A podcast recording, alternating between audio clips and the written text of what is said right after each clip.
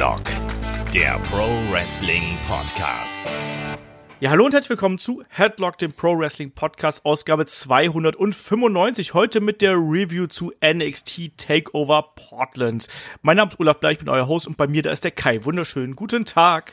Hallo. Ich glaube, das ist super lange her, dass wir mal eine ähm, Review zusammen zu NXT gemacht haben. Kann das sein? Das stimmt, weil du immer sonntags so gerne ausschläfst. Ja, das ist wahr. Aber jetzt war es ja auch so, dass sie gesagt haben, Takeovers müssen sonntags sein, was ich gar nicht mal so geil fand, wenn ich ehrlich bin. Ja, aber egal wie, wir haben es uns natürlich äh, angeschaut und äh, werden jetzt natürlich heute auch drüber sprechen. Aber bevor das soweit ist, ganz kurz noch mal ein paar kleinere Hinweise. Ähm, erneut, wir steuern auf die 300 zu und wir machen dazu wieder einen kleinen Fragen-Podcast. Einige haben uns schon Fragen eingeschickt. Ähm, macht's auch gerne. Also egal, ob es jetzt was zu aktuellen Geschehen ist, jetzt ist nicht mehr so ewig lang hin, zum aktuellen Geschehen, vielleicht zu WrestleMania, vielleicht auch zu älteren Sachen, vielleicht irgendwie zu unseren persönlichen Meinungen zu bestimmten Sachen. Wir hatten auch schon ähm, was wäre wenn Szenarien, die wir mal durchsprechen sollen. Also schickt uns da gerne eure Fragen, eure Ideen, weil ähm, so ein Fragen-Podcast macht natürlich nur Sinn mit Fragen. Fragen. Genau das. Ähm, das ist natürlich das eine und ansonsten ähm, ist jetzt ganz aktuell ähm, das Gastspiel auf Patreon Steady online gegangen. Da könnt ihr ähm, den guten Chris mit dem Kollegen Alex McCarthy von Talksport quatschen hören. Ähm, sehr launige Geschichte, also die beiden verstehen sich gut und da wird einiges aus dem Nähkästchen geplaudert, inklusive ähm, ein paar Seitenhiebe in Richtung ähm, ja, Dirt Sheets und solche Geschichten. Also schon ähm, sehr schön anzuhören, diesmal auf Englisch. Ist auch mal äh, was Neues. Und ansonsten würde ich sagen, steigen wir dann hier einfach mal ein in die äh, Episode, weil äh, ja, NXT Takeover war diesmal drei Stunden lang ähm, wie es der Name schon äh, verrät, natürlich äh, in Portland in der Meadow Arena. Und ähm, damit legen wir einfach mal los hier mit der Card, weil die Kickoff-Show können wir uns da in diesem Fall komplett sparen. Das war eine reine Hype-Show irgendwo mit äh, Mansur, der übrigens recht gut ankam, im Gegensatz zu äh, dem Kollegen, na, wie, wie heißt, wer ist der bärtige Kollege nochmal? Sam Roberts. Genau, zu Gegensatz zu äh, Sam Roberts, der ja äh, wirklich frenetisch ausgebuht worden ist. Da haben sich die Zuschauer. Ist doch scheiße, der Typ. da haben sich die Zuschauer einen Spaß draus gemacht. Vielleicht war Kai auch dabei. Ähm, ja, den Anfang hier hat das Match zwischen ähm, Keith Lee und Dominic äh, Dijakovic gemacht. Ähm, das ging natürlich um die NXT North American Championship. Die zwei Riesen nochmal gegeneinander. Die hatten ja bereits eine Matchserie, waren Tag-Team-Partner, waren ähm, Wargames-Partner. Und ja, ähm, das hier war 20 Minuten pure Zerstörung, würde ich mal sagen. Oder wie siehst du das? Ich wollte gerade sagen, es ist eigentlich so ein, so ein Match oder so eine Ankündigung, wo du dann schon so ein bisschen mit Halbmast sitzt, weil es so ein klassischer Heavyweight-Clash ist. Also das ist auch genau dein Ding eigentlich. Ähm, was ich aber sehr schön fand, ist, dass du hier eben nicht nur diesen Heavyweight-Clash hattest, denn gerade am Anfang sind es ja so, ich nenne es jetzt mal bewusst, so eine Cruiserweight-Schiene gefahren. Das dann stimmt. wurde auch, da wurde da viel gesprungen und ausgewichen und das ist ja auch so, so gerade so in den letzten, keine Ahnung, drei, vier Jahren oder sowas, dass es diese super agilen äh, Big Man gibt und Keith Lee gehört auch dazu, der ist auch beweglich. Also das, ähm, das macht schon Spaß und ich finde auch, dass die, ähm, also du hast gemerkt, das machen die jetzt gerade so, um die Crowd ein bisschen anzuheizen. Danach ging es aber auch wirklich in in diesen dieses Big Man Kampf rein, wo dann auch diese diese Beerport Shops kamen von dem Keith Lee und ähm, du hattest dadurch verschiedene Phasen immer, weil sie auch gemerkt haben, jetzt, weil oder weil du auch gemerkt hast, jetzt ziehen sie das Tempo noch mal an, jetzt gerade wird's wieder so ein bisschen härter, dafür dann halt dementsprechend langsamer. Ähm, und dass die beiden eine gute Chemie haben, das haben wir jetzt ja schon mehrfach gesehen, ne? Ja, ich möchte noch mal ganz kurz ähm, hier auf die Anfangsphase zu sprechen kommen, weil ich habe mir das auch genauso aufgeschrieben. Ich habe auch Cruiserweight Anfangsphase äh, hier aufgeschrieben und ich muss sagen, das sah zwar beeindruckend aus alles, aber ich hatte auch hier und da mal das Gefühl, als ob die da vielleicht ein bisschen übermotiviert gewesen wären. Ich fand dieser erste Cyclone Kick, der hat nicht so 100% gesessen. Das ist wahr. Auch diese Idee, ähm, den Keith Lee mit diesem ähm, mit dem Suplex quasi da auf das ähm, Apron abzulegen, also nicht böse gemeint, klar, das sähe halt irgendwie geil aus, wenn er Wucht hinter wäre, aber so hat er ihn ja eher so da über das Apron gerollt so ein bisschen. Also da habe ich mir gedacht, Leute vielleicht ein bisschen weniger spektakulär, dafür lieber mal vorher überlegen, ob das wirklich auch so funktioniert, wie man sich das ausdenkt. Weil auf dem Papier klingt das halt geil, aber in der Durchführung her waren hier einige Punkte dabei, wo ich gesagt habe, nett, aber nicht perfekt. Ja, aber ich mochte den Runner. Ja, also, also der war jetzt auch nicht super sauber, aber das war also trotzdem krass, weil du so, wenn dann irgendwie ein, äh, ein Keith Lee Runner zeigt, ist halt schon geil. So ein bisschen wie als als Cena den damals gemacht hat. Da man sich so, ah, ist schon nett anzusehen. Ja.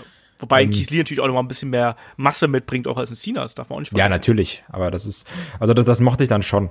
Und danach ging es ja auch wirklich in, in eine äh, härtere Phase, wo dann irgendwie diese typischen Shoulder-Tackles gemacht haben. Und ich finde es immer krass, wenn sich so ein Keith Lee gar nicht bewegt dabei. Also so, da rennt jemand in Keith Lee rein und du bist so, ja, da ist gerade gar nichts passiert. Ja, das Ja. ist schon, äh, ach ja, das mag ich. ab, ab diesem Zeitpunkt, da hat es mir auch richtig Spaß gemacht, muss ich sagen. Also ich hatte am Anfang, ich hatte wirklich ein bisschen Probleme gehabt, weil das war mir vielleicht auch ein bisschen zu sehr, hey, wir sind groß und können trotzdem den Flippy-Shit fahren irgendwie. Das war mir so ein bisschen zu sehr in die Fresse von, von meinem Stil. Aber danach hat es dann richtig Spaß gemacht, als die sich dann auch mal wirklich aufs Maul gehauen haben, weil das erwarte ich mir von einem richtigen Heavyweight-Clash, wenn du mich damit schon aufziehst. Ähm, das gehört irgendwie für mich da so ein bisschen dazu, aber trotzdem auch so Sachen wie dann den Spiral-Tap, den wir da gesehen haben von dem Dijakovic.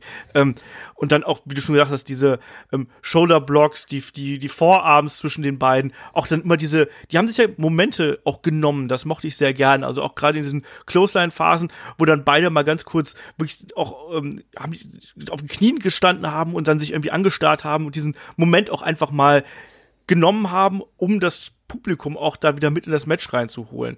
Ähm, Was ich auch sehr schön fand, ist, dass du ähm, hier auch wirklich gemerkt hast, dass die beiden sich kennen. Ja. Also da wurde ja auch super viel mit Kontern gearbeitet oder wurde auch direkt irgendwie der Move des Gegners unterbunden mit einem anderen Move. Also das, ähm, ich mag eben, wenn dann diese Matches, also wenn du sowieso schon eine Matchserie hast, dass du dann auch merkst, ja, die kennen sich. Und nicht dieses, ach ja, ich konnte jetzt mal irgendwie einen Tritt von dir, sondern nee, ich hab, weiß genau, was du vorhast und so dieses, den, den, schon den Konter auskontern ja, da, da, das, das äh, gefällt mir so extrem gut dabei. Und das hast du ja hier gemerkt, wo du dann sagst, ja klar, natürlich, die beiden müssen sich ja kennen, weil die haben ja schon x-mal gegeneinander gekämpft.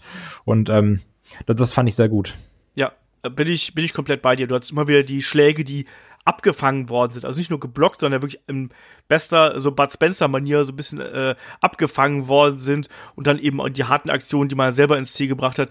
Ähm, ich finde dann zum Schluss hin, also beziehungsweise zum Schluss, der Kampf dauert ja 20 Minuten. Gerade so ab der Mitte des Matches sind ja dann hier auch die schweren Waffen rausgepackt worden. Also es gab den Avalanche Feast Your Eyes zum Beispiel von äh, Dijakovic, den haben wir gesehen. Ähm, es ging später nach draußen und da bin ich jetzt mal gespannt, was du dazu sagst. Weil erstmal gab es ja so einen Crowdpleaser mit dem, äh, du hast es gerade die äh, Bear Paw Chops genannt. Äh, Moronello bezeichnet sie ja immer als die Grizzly Magnum Chops. Ähm, und es gab ja dann draußen gab es ja diesen Moment, ähm, wo äh, ein Dijakovic Keith Lee auf den Kommentatorenstuhl draußen gesetzt hat zurück ins, also zurück aufs oberste Seil gegangen ist und dann mit einem Flip nach draußen, äh, auf, auf einem Springboard Flip nach draußen auf ihn gesprungen ist. Ähm, was sagst du dazu? Ähm, ich bin da wirklich aufgesprungen vom Sofa. Und also nicht dieses, ah ja, bla bla, sondern ich bin wirklich aufgesprungen, weil ich, ähm, das war so eine Mischung aus, damit habe ich gerade nicht gerechnet, aber ich, ich hatte auch so kurzzeitig super Panik. Also weil, ähm, du hast ihn auch gesehen, der muss sehr genau springen, ne? Ja. Und er, er muss halt nicht nur gerade springen, sondern er muss punktgenau springen, aber auch seitlich. Und ähm, also wenn das Ding ein bisschen schief geht, ne, der macht sich den kompletten Rücken kaputt.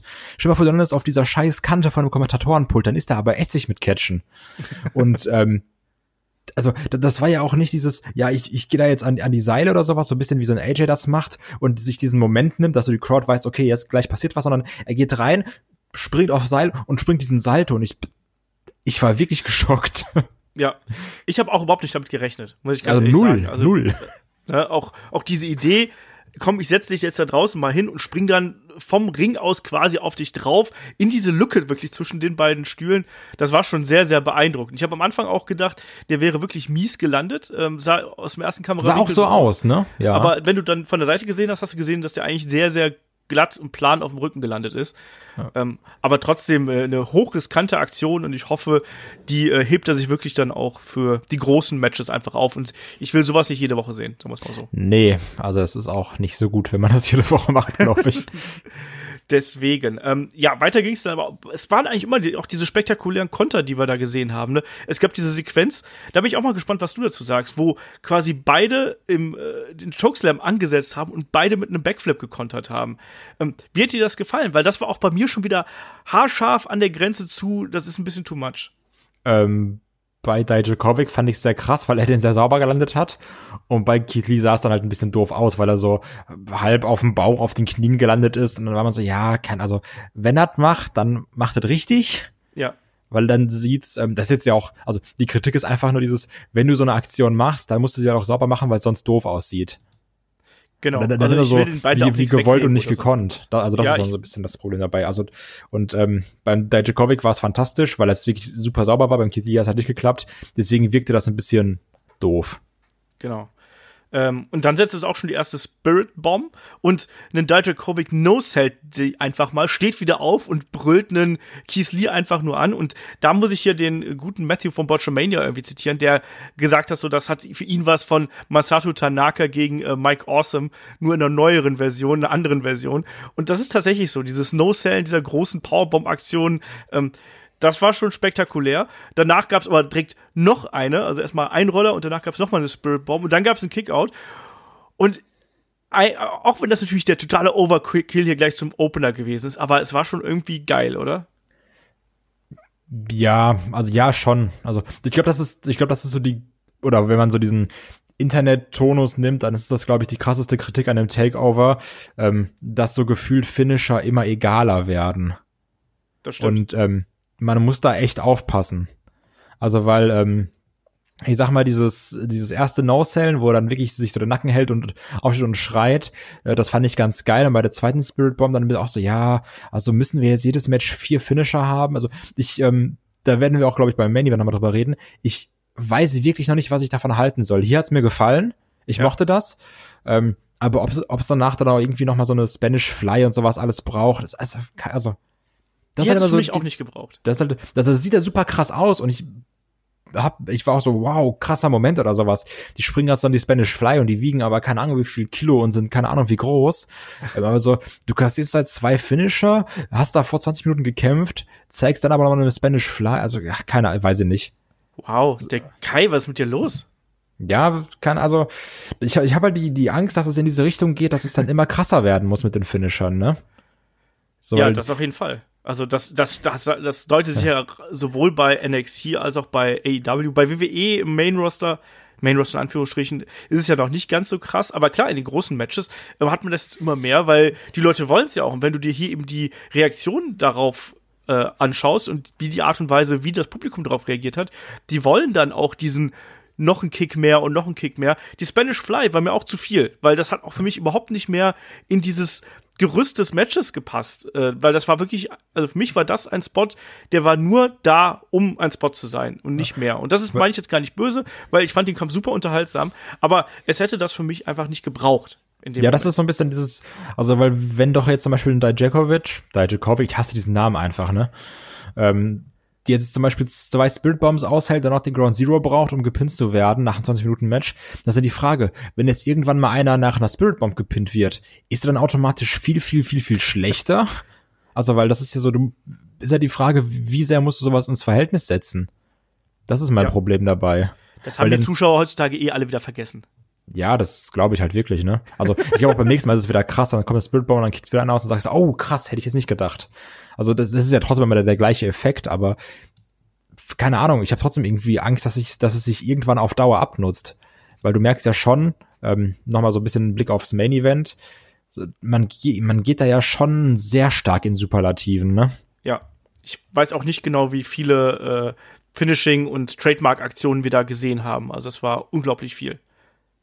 Deswegen, aber es hat trotzdem Spaß gemacht. Also ich muss sagen, als ich, als das Match ähm, oder als die, als ich gesehen habe, dass das der Opener ist, äh, gerade so im Vergleich zu sonstigen NXT Takeover Opener, habe ich gedacht, hm, ja, weiß ich nicht, ob da, ob das jetzt so dieser Crowd-Anheizer werden kann mit mit den zwei Typen hier. Also weil die fahren ja nicht diesen mega spektakulären Style, wie wenn du jetzt sagst, wir packen Velveteen Dream gegen Roderick Strong oder sowas als Opener oder Dream gegen Alistair Black irgendwo hin, sondern ähm, das ist ja eine andere Hausnummer hier und ich muss sagen, das hat für mich dann doch, obwohl ich mir am Anfang nicht sicher war, ob es klappt, sehr, sehr gut als Opener funktioniert und ich hatte danach noch mehr Bock auf die Show. Ja. Geht mir genauso, das war ein starkes Match. Du hast es gerade gesagt, am Ende äh, Ground Zero hier für for the finish. Äh, Keith Lee gewinnt das Ding und es gibt dann auch zwischen den beiden dann die Respektsbekundung und die beiden feiern äh, Das zusammen. fand ich sehr schön. Ja, das hat auch für mich äh, echt gut gepasst. Einfach so als Abschluss von dieser äh, Matchserie, die die beiden jetzt gehabt haben. Und ich bin da auch echt ein bisschen neugierig drauf, wo jetzt die, die Wege hingehen. Also, weil ein Dijakovic sollte jetzt ja erstmal quasi aus dem Rennen um den North American Title so ein bisschen raus sein.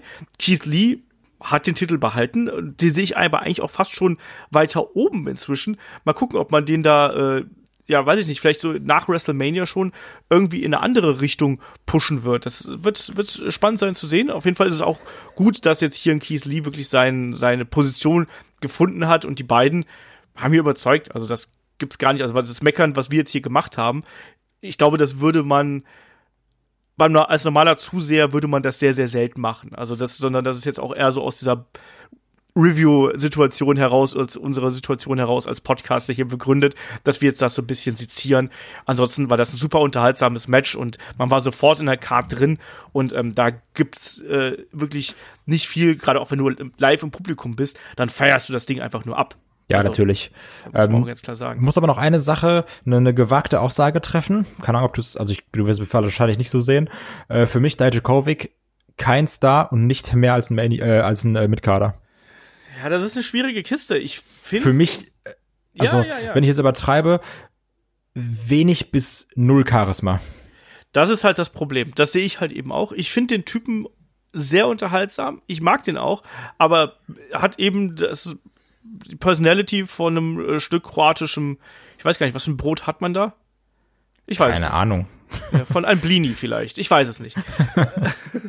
aber, aber nein, ihm fehlt halt eben die Persönlichkeit und irgendwie auch ähm, hier und da, da, da muss dann eben auch diese Aggressivität äh, mehr raus. Vielleicht bräuchte er einen Manager. Ich glaube, da könnte ich mir es dann noch vorstellen, wenn er jemanden hat, der für ihn spricht.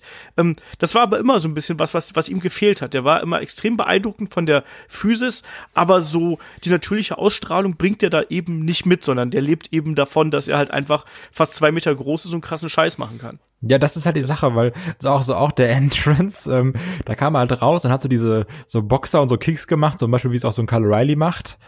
Und ähm, meine Freunde gucken uns an, haben so gedacht so, ja, das war jetzt irgendwie nicht cool. Nee. Also das ist so dieses, also ich weiß halt nicht, was er mir sagen will. So im Match, das macht Spaß, den zu sehen, aber so auch, auch so als du die Promos gesehen hast, da mit einem Keith Lee und einem Damian Priest, also da geht ja, also jetzt nicht, dass Damian Priest überragend ist, ne, aber da geht halt ein Dijakovic schon irgendwie unter. Damien Priest, finde ich, hat auch irgendeine komische Aura. Also der hat irgendwie was. Ja, genau, der, der hat also natürliches Charisma, ne? Genau, aber, aber dem fehlt auch ähm, noch ein bisschen was. Ja. Aber Keith Lee überstrahlt ja halt komplett. Der muss ja nur mal die, der muss nur einmal in der Luft schnüffeln und dann äh, sind die Leute sofort hinter ihm. Ja. Hm. Das kann er. Deswegen, also ich bin da bei dir bei der, der Jakovic-Geschichte gar nicht so weit weg. Aber ich mag den halt trotzdem. Ich, hab, ich, ich fand den immer geil irgendwo. Schon beim ersten Match, was ich von dem gesehen habe, war damals gegen äh, Bad Bones, John Klinger irgendwo bei der WXW. Da war ich live im Publikum und das war halt, die haben sich da die Bomben um die Ohren gehauen. Das war ein grotten gutes Match, grottenschlechtes Grottengutes Match. das sage ich ja nicht. Ich sage einfach nur, dass er halt kein Charisma hat. Ja, ja, eben. Das ist halt ein bisschen das Problem. Ähm, machen wir weiter. Ähm, wir haben danach den äh, Street Fight zwischen Tegan Knox und Dakota Kai, die beiden ja äh, in einer ja, durchaus persönlichen Fehde verstrickt gewesen äh, mit, mit, dieser Attacke bei Wargames, die wir da gesehen haben und dem Heel-Turn von der Dakota Kai. Ähm, für mich war Tegan Knox hier so ein bisschen die Unbekannte, weil ich bis jetzt noch nicht so 100% mit ihr warm geworden bin und ich nicht so genau wusste, ob die es schaffen wird, mich hier wirklich in den Bann dieses Matches zu ziehen. Also Dakota Kai mag ich ganz gern. Ich finde auch die neue Persona ganz cool. Aber äh, das war so ein bisschen so ein Match, da habe ich mich überraschen lassen, sagen wir es mal so. Und ich muss sagen, die, die beiden haben hier hart gearbeitet und das war ein sehr ordentlicher Streetfight mit einem blöden Ende. Kai. Das fasst eigentlich sehr gut zusammen. Also ich ähm, magst, dass hier die äh, Stipulation zur Feder passt, sehr, sehr gut zur Feder passt. Ja. Und es nicht wieder so ist, ja, mach doch mal ein das und das Match, so wie ein bisschen äh, Baron Corbin und Roman Reigns, wo du einfach gesagt hast, ja, wir haben jetzt so einen Hut, wir ziehen eine Stipulation raus und das macht er dann, sondern hier hast du gemerkt, ja, die beiden müssen jetzt, also das, das ist ja die, so, ein, so wie so ein besagtes Grudge-Match, so die können sich jetzt wirklich nicht leiden und äh, da bringt es jetzt nichts, irgendwie normalen Kampf zu haben, sondern die wollen sich richtig vermoppen und deswegen Street Fight. Ja. Ähm, das fand ich gut, hat sich auch direkt gezeigt. Natürlich auch nochmal durch den Angriff äh, von Kai im Entrance von Nox, das mochte ich auch. Ja. Ähm, und es, es, ging ja direkt irgendwie los. Also dann wurden Waffen genommen, also irgendwie äh, Stühle und Mülltonnen und alles. Ähm, das, ich, ich sag mal, das altbekannte Problem, das was man manchmal hat, dass man sagt, äh, bei Frauenmatches ist es manchmal so, dass die Sachen nicht so diese Wucht haben, wenn sie zuschlagen oder wenn sie irgendwo reinspringen. Ähm, zum Beispiel muss ich sagen, diese eine Aktion, wo zum Beispiel ähm, Tegan Nox Dakota Kai diese Mülltonne auf den Kopf gesetzt hat und dann Ja. angerannt gekommen ist, so, so, so mit so einem Backflip. Das macht auch gar keinen. Sinn. So, war auch so, was war das denn? So, da macht doch, er macht doch einen Cannonball, da ist viel mehr Wucht hinter. Ja, eben, dass, dass die, diese Aktion macht halt keinen Sinn, weil du hinter die keine, keine Wucht kriegst, außer du schmeißt dich so in deinen Gegner, dass du dir halt selber das Genick brichst. Ja, eben, also das aber, war so ein bisschen Beispiel, doof. Wo man, wo man diese Wucht ganz gut äh, dargestellt hat, war bei diesem Angriff mit dem 2x4, der da quasi an den Ringpfosten ge geschlagen worden ist und so. Das fand ich dann schon ganz gut. Aber Was ist denn ein 2x4? Meinst du ja, dieses? so ein Brett halt, dieses. Ja, da war doch nicht das so, denn? so ein Cricket, nicht Cricket, doch. Ja, so, ja, so so ein halt. Cricket-Schläger? Ja, so, wenn ich aufpasst, ich eine gepaddelt. Genau. Ich wusste es halt auch nicht. Ich habe hier, ich habe hier so, ich habe hier nur Schläger stehen. Ja. Und woanders steht 2x4. Also auf jeden Fall dieser, dieser Paddel. Ne? Wer gegen mich turnt, kriegt einer gepaddelt. genau das. Ne, wenn ich aufpasse, krieg ich auch eine gepaddelt. Ja. Ähm, wer redet, richtig, da wird gleich gepaddelt. So, ähm, Ja, also was ich aber ganz krass fand, also die, die, diese Aktion mit der Mülltonne totale Mumpitz, was dann aber wiederum krass war, war der German Suplex auf die Mülltonne. Das ist wahr. Also ähm, das, das mochte ich dann auch wieder. Da hast du auch gemerkt, da, da war richtig Wumms hinter oder auch zum Beispiel dieser, äh, wo dann glaube ich, das war auch äh, Kai, die dann ähm, Tegan Knox aufs Apron gesetzt hat oder wie du sagen würdest, auf die Ringschürze äh, gesetzt hat und dann mit dem ähm, Deckel vom Mülleimer da eh komplett gegen den Kopf gezimmert hat. Ja, Da war so, oh, also das machen wir jetzt auch wieder einfach so? Okay. Das, das war dann schon krass. ja. Apron, weißt du? Auf dem Apron. Apron. Apron aigu. genau. Ähm, generell finde ich, das war ein ähm, recht schnell geführtes Match. Ähm, das war ein intensiv geführtes Match. Wir haben auch schon mal Damen Street Fights gesehen, die nicht so waren, aber du hast hier gemerkt, dass die beiden wirklich ähm, Gas gegeben haben und dass die eine, ja, wirklich viel Aufwand betrieben haben, damit das hier alles gut aussieht. Und ich habe nicht damit gerechnet, dass dieser Kampf so unterhaltsam wird. Das sage ich dir ganz ehrlich. Ich finde, da Ja. war hohe Dramatik drin. Das war schnell geführt. Ähm, da war äh, Wucht hinter, auch dann mit, mit Stuhlschlägen und keine Ahnung was. Ähm, ich fand diese Aktion mit dem Ringpfosten hätte ich auch hier wieder nicht gebraucht, weil das sah auch wieder ein bisschen merkwürdig aus, weil nicht genug geklebt worden ist. Das habe ich auch nicht verstanden. So wickel einmal drum. Ja, okay, reicht schon. Das Ducktape, das reißt nicht, weißt du? Ja, wirklich, das ist Qualität. Haben sie aus Deutschland geholt. Ja.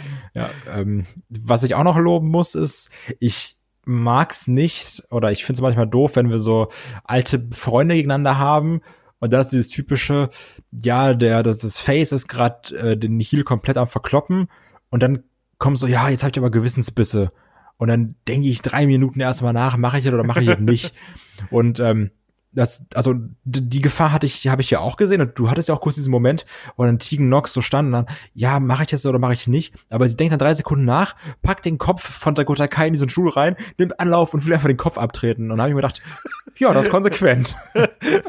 also, das was übrigens sehr, sehr gut getimed war. Also das sah richtig, Ja. richtig gut aus. Die hat komplett durchgezogen und äh, Kai im richtigen Moment weggezogen, sonst wäre es böse gewesen.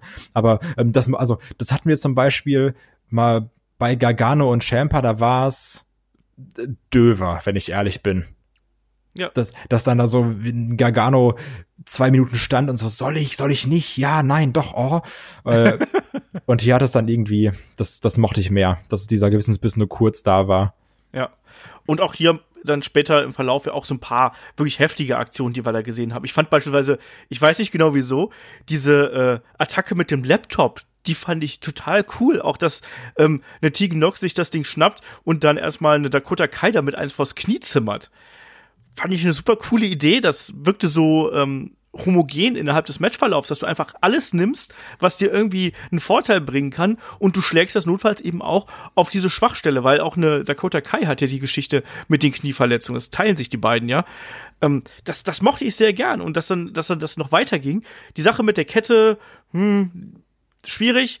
Aber was ich dann wiederum sehr mochte, war die Sache, ähm, wo dann äh, beispielsweise das Bein eingeklemmt äh, worden ist in diesen Stuhl. Und ich habe mir hier aufgeschrieben, ja, äh, sie wollte äh, die gute Dakota Kai hier pilmanisen. Das war ja so diese Aktion, wo dann äh, Steve Austin den Knöchel von einem Brian Pillman damals gebrochen hat. Und dadurch hat man das ja immer im Kopf. Und dann wurde ja hinterher auch noch der Kopf in dem äh, im, im Stuhl quasi eingeklemmt. Und das hat man ja auch noch aufgegriffen ich fand, das hat man hier echt gut gemacht, diese Intensität darzustellen, diese persönliche Fehde, da war, da war richtig Pfeffer drin, da war richtig Wucht drin. So, und damit kommen wir zum Ende. Beziehungsweise, äh, ich, ganz kurz noch ein Lob. Ich finde, Tegan Knox hat hier wirklich gezeigt, dass sie ähm, nicht nur eine von den, ja, wie soll man sagen, möglichen Top-Kandidatin ist, sondern ich glaube, die kann was reißen. Wie ist da deine Meinung dazu nach diesem Match? Vom, vom Können her auf jeden Fall. Charakter weiß ich halt nur noch nicht. Ja. Also, weil da ist Dakota Kai um einiges besser. Obwohl man halt wieder sagen muss, ich finde, es ist tausendmal einfacher, ein Heal als ein Face zu spielen. Das stimmt. Aber ich finde auch, dass hier eine, eine, eine Tegan Nox auch schon eine andere Seite gezeigt hat. Ja, also, aber du, also, aber das ist halt die Frage, kann sie das auch zeigen, wenn sie irgendwie dann nicht gegen ihre Erzrivalen kämpft? Das ist also die Frage, die ich mir stelle. Ja, ich hoffe einfach, dass man da so ein bisschen eine Persönlichkeit reinbringt. Chris hat ja beim letzten Mal sie immer als Malibu Stacy bezeichnet. Ähm, da ist jetzt, glaube ich, spätestens mit diesem Match erstmal raus. Auch mit dem Outfit und dem Drumherum, das, das war schon eine andere Seite. Und ähm, es hat mich auf jeden Fall sehr, sehr neugierig auf diese Persönlichkeit gemacht und darauf gemacht, welche Entwicklung die jetzt einfach in nächste Zeit nehmen. Und ja, jetzt kommen wir mal hier zum zum Finish, weil da war es ja wirklich diese Szene, es gab äh, einen Tisch in den Ring, ähm, Tegan Knox hat äh, Dakota Kai auf den Tisch gelegt und hat dann eben den äh, Kopf von äh, Dakota hier in den, in den Stuhl äh, eingeklemmt. Und dann, und dann kam eine Unbekannte. Raquel Gonzalez kam dann. Und Ja, was sagst du dazu? So eine aus Mayan Classic, ne? Die so Ja. ein bisschen aussieht wie eine breitere, ähm, Gott, äh, Sonja Deville. ja, genau. Stimmt, ich habe auch zuerst was wer Sonja Deville, ehrlich gesagt, ja. Ja, und dann äh, gab's die bekannten äh, Who Are You Chants und dann gab's ein relativ, ja, nicht mal gebotcht, ich glaube, da war einfach nicht, das altbekannte Problem, dass teilweise halt Frauen einfach nicht schwer genug sind, um diese Tische durchzubrechen, was wir jetzt schon so häufig hatten in Frauenmatches. Ähm, und dann auch vielleicht noch ein bisschen schlecht ge ge getroffen hat, den Tisch. Ja, das war auch wirklich einfach scheiße.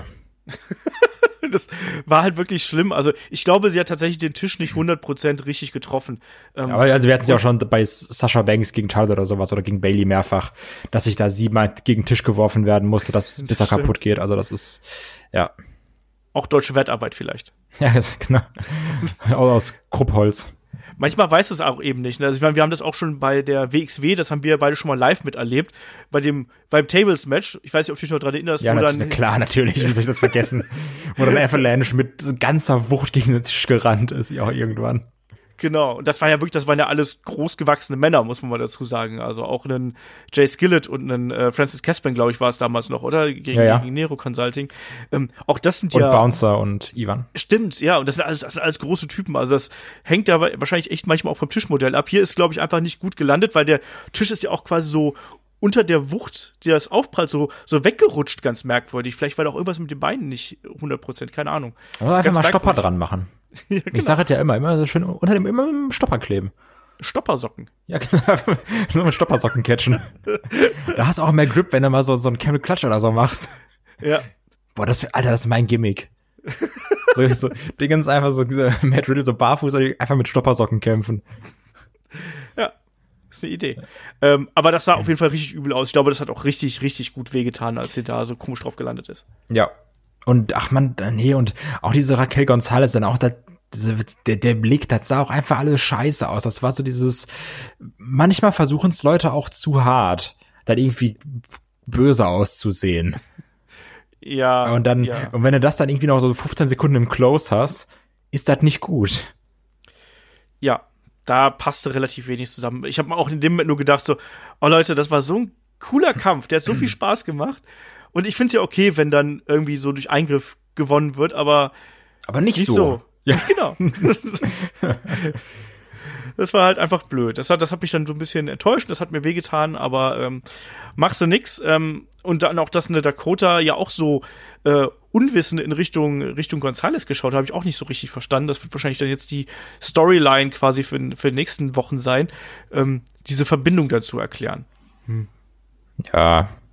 Also hat, hat ein echt äh, spaßiges Match zum Kackende geführt. Ja. So sieht's aus. Auf jeden Fall, Dakota gewinnt das Ding dann hier eben ähm, wirklich nach diesem Chokeslam auf den Tisch, äh, neben den Tisch, wie auch immer man das ausdrücken möchte. Ähm, und damit war die Sache hier gegessen. Aber trotzdem zwei Matches auf der Card, zwei richtig gute Dinger, die wirklich Spaß gemacht haben. Ähm, weiter ging's mit Ich der fand's, warte, ich muss noch ein bisschen Ja. loben muss. Ich fand's schön, dass das Match nicht länger als 20 Minuten ging. Also es gab irgendwie 14 oder 15 Minuten. Das war auch mal ganz angenehm. Ja, das stimmt.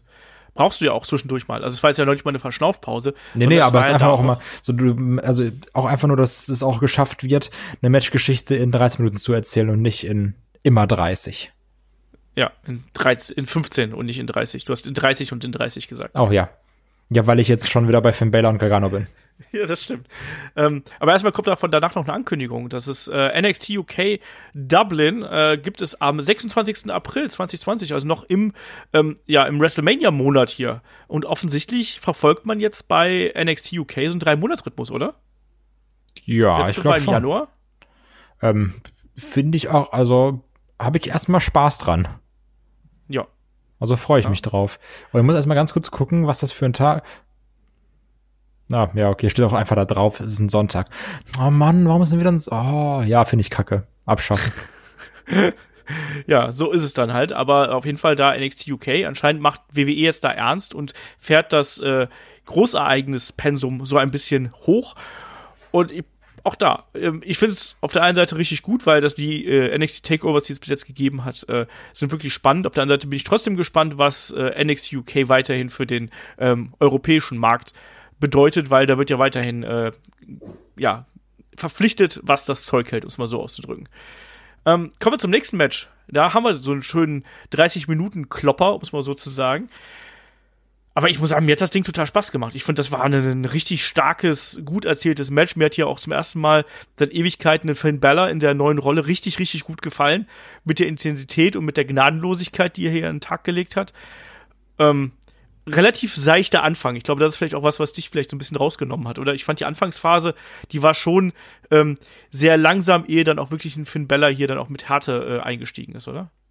Ja, das ist mein Problem. Also ich glaube, ich habe wirklich 15 Minuten gebraucht, um das Match zu kommen. Weil, ähm, also auch so dieser, der Entrance von dem Finn Baylor, das ähm, wirkt mir immer so sehr try hard, ja, ich bin jetzt der Böse. So dieses, also das ist immer wie so ein Kind, was gerade böse guckt.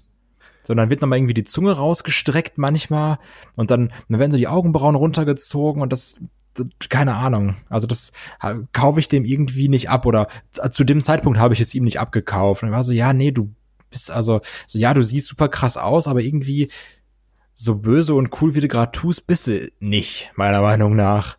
Ähm, und das war auch mein Problem. Und am Anfang war es wirklich, ja, klar, du hast halt diese, diese Feindschaft zwischen Gargano und Baylor und die hast du auch gemerkt. Und da waren auch immer wieder coole Aktionen bei, aber es war trotzdem für mich erstmal ein gutes Gargano-Match mit einem typischen Finn Baylor.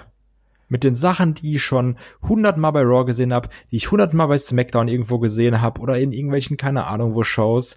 Und es war nichts anderes als sonst. Weil das war ja auch nicht der Demon Finn Baylor, sondern es war also so die Aktion, die du immer kennst, also so, oh ja, cool Slingblade, wow, habe ich ja noch nie gesehen. Und irgendwann hast du da gemerkt, nee, jetzt ist es, ist es nicht mehr der Baylor von Raw und SmackDown. Jetzt gerade ist so eine andere Intensität drin, da ist eine andere Härte drin in den Aktionen, das ist asozialer auch. Ja. Ähm, und da hatten sie mich dann, aber das hat wirklich, glaube ich, 15 Minuten mindestens gedauert bei mir, bis ich wirklich drin war. Und dann auch, um kurz vorwegzugreifen, am Ende habe ich mir gedacht, Mann, Finn Baylor, du Bastard. Und da ist dieser Heel-Charakter bei mir so gut angekommen. Also, er hat mich dann geschafft, in diesem Match zu überzeugen. Aber das, ich habe mich damit echt schwer getan. Aber gegen Ende hin war ich wirklich komplett drin und sag jetzt auch, nee, Finn Baylor, Heel macht da schon sehr gut. Ja, das ist ja auch das, was wir noch bei kurz nach seinem Turn so ein bisschen bemängelt haben, dass er dann noch so ein bisschen rumgedümpelt ist. Ich finde, das hat bei mir nicht eine Viertelstunde gedauert. Also ich habe, ich fand, das war ein richtig gut gepacedes Match, wo man sich aber eben Zeit gelassen hat am Anfang und auch ein bisschen die Geschichten ein bisschen erzählt hat und auch irgendwann einfach gesagt hat, wie du gerade eigentlich ganz gut auf die Kai-Art und Weise ähm, hier analysiert hast, dass ein Baylor auch einfach irgendwann die Schnauze voll gehabt hat und dann gesagt hat, so, jetzt hau ich ihm halt eine rein. Und das soll ein Bösewicht wie einen Finn Baylor machen. Und ich mochte auch, dass wir eigentlich über lange Zeit auch gar nicht diese krassen, spektakulären Aktionen, wie wir sie beispielsweise im ersten Match gehabt haben, gesehen haben, sondern ganz viel Tritte, Schläge, Haltegriffe, Tritte, Schläge in der einen oder anderen Weise, mal aus dem Stand, mal aus dem Laufen heraus, was auch immer. Ähm, das hat mir gut gefallen, dass wir hier so auch eine andere Art Matchführung gesehen haben, die sich auch von den beiden Matches, die wir davor hatten, wirklich sehr, sehr stark abgesetzt hat. Und ich mochte das. Und zugleich mochte ich das, wie du auch gerade richtig gesagt hast, dass du wirklich eine Steigerung in der Intensität gehabt hast. Es wurde immer, immer härter, es wurde auch immer persönlicher. Also spätestens dann, wenn dann auch ein, ähm, also da waren einige geile, geile äh, Angriffsphasen auch drin. Also hat auch ein Finn Balor hatte mal wirklich mal so ein in, in den Turbo quasi geschaltet und hatte eine Aktion nach dem anderen irgendwie runtergerissen. Aber es gab dann auch so Men Momente, wo ich gesagt habe, so Mensch, jetzt wird's aber richtig persönlich. Und das war beispielsweise, als dann auch ein Johnny Gargano einen ähm, ja Finn Balor hier nachgemacht hat und die, den den äh, John Who Dropkick äh, gezeigt hat und sowas. Das fand ich nett. Das gehört für mich aber auch in so eine Fehde dazu, oder? Ja, natürlich, klar. Also das ist halt genau das, also noch geiler ist, als wirklich den Gegner auszukontern und sagen, ja, ich kenne deine Aktion, ist zu sagen, ich kenne deine Aktion so gut, dass ich sie jetzt mache. Das, äh, da bin ich sowieso großer Fan von. Deswegen äh, mag, mag ich es auch immer, wenn äh, irgendwie Finisher geklaut werden oder sowas. Ja, und die Schlussphase generell dann auch wieder äh, Konter, Konter auf die Dropkicks, Konter auf die Trademark Moves. Das, das war, das war schon richtig, richtig geil. Und ich mochte dann auch die Art und Weise, wie das Ding dann hier eben ausgegangen ist. Was willst du, willst du noch was sagen zu dem, zu dem Rest des Matches? Ja, so, ja, also nur, nur kurz was, danach kannst du das auch hier äh, abschließen. Was ich sehr schön fand, ist dadurch, dass, also, die haben ja wirklich viele ähm, Signature Moves gezeigt. Das Gute war aber immer, es waren wirklich, also es waren Signature Moves. Es war nie dieses, also Finn Balor hat jetzt nicht siebenmal ein Coup de Gras gezeigt oder sowas. So, ja. Es wurde irgendwie angesetzt oder sowas und dann ging auch mal einer durch und klar, du hast natürlich immer deine oblig obligatorischen Nearfalls, ähm, aber dann sogar Garno zeigt halt seinen, seinen Slingshot-DDT, wo du weißt, ja, ist ein Signature-Move, weil er zeigt diesen, äh, diesen Spear, diesen, ist das auch ein Slingshot-Spear? Keine Ahnung. Ja. Ähm, aber so, es wurde jetzt nicht immer so, ja, ich zeige jetzt meine Finisher und nochmal meine Finisher, nochmal meine Finisher, sondern das waren wirklich diese Signature-Aktionen, wo du sagst, ja, das ist schon eine größere Aktion von ihm, aber nichts, um das Match zu beenden. Die haben sie dann häufiger gemacht. Und das gefällt mir viel, viel besser, als jetzt mache ich sechs Bloody äh, Sundays und gucken, wann er liegen bleibt. Weil als ja. dann hier zum Beispiel am Ende dieser der äh, Stomp durchging und dann der Bloody Sunday und dann nach Ende war, das war gut, das war richtig, weil du weißt, so, wenn der durchgeht, dann ist vorbei. Da, da müssen nicht zwei, drei, vier sein, sondern nee, das reicht. Und der sah auch super böse aus übrigens. das stimmt. Auch, auch in der, in der Folge der Aktion zum Ende ähm, hat das hier auch gut gepasst. Davor gab es ja auch noch diese Aktion auf den Tischen quasi, wo es diesen äh, John Who Dropkick da gab, wo, wo, äh, wo ein Johnny Gargano ja quasi von den Tischen runter gedropkickt worden ist, das halt auch cool aussah. Nicht 100% Logik, aber es ist Wrestling irgendwo, das passt schon. Ähm, und dann eben in dieser Abfolge ähm, Double Stomp und auch das dann ein ähm, einen Finn Baylor eben sagt, hier, nee, ich bin nicht der, der mit dem Coup de Gras gewinnt, sondern ich bin der, in Anführungsstrichen, ich bin der, ich bin der Bullet Club äh, Finn Baylor, ich bin der Prinz. Ich finish den hier mit dem, äh, mit dem 1916. Ja, und, und das hat, das hat für mich dann eben auch noch mal so ein bisschen diesem Kampf hier die Krone aufgesetzt, weil das war echt auch diese, dieses so, nee, ich will nicht hier der sein, den ihr von Raw kennt, ich will nicht der sein, den ihr von SmackDown kennt. Ich bin der, der hier euren Helden Johnny Gargano äh, finisht, indem er ihn kopfüber in die Matte rammt. Ja. Und dann auch dieses dominante Cover zum Schluss. Das fand ich eine harte Ansage. Also auch ja, die Zunge war ein bisschen kacke. Aber sonst fand ich's gut. Aber das Bild war doch so, so krass, oder? Also, Natürlich. Dass du da einen, das war ein klarer äh, Sieg, ne?